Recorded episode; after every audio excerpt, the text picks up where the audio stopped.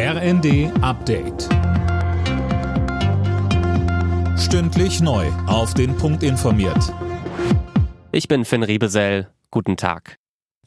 Die Bundesregierung trifft sich heute und morgen auf Schloss Meseberg. Kanzler Scholz und seine Minister kommen zur Kabinettsklausur zusammen. Silas Quiring. Eine ganze Reihe von Themen steht auf dem Programm. So dürfte es etwa um die geplante Kindergrundsicherung oder die Energiewende gehen. Auch die Milliardenforderungen für die Bundeswehr von Verteidigungsminister Pistorius stehen im Raum.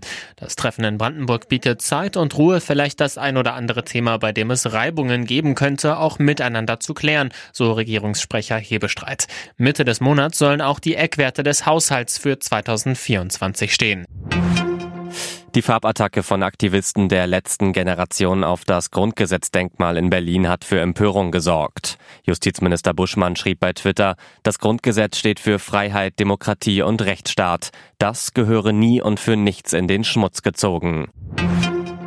Bramsche bei Osnabrück wird erneut durch einen Mordfall erschüttert. Sönke Röhling, nur wenige Tage nach den tödlichen Schüssen auf einen Jugendlichen ist in der Nacht eine 19-Jährige ermordet worden. Ja, das Ganze passiert am Rande einer Geburtstagsfeier in einem Schützenhof. Da wurde die 19-Jährige plötzlich vermisst und kurz darauf schwer verletzt auf einer Wiese in der Nähe gefunden.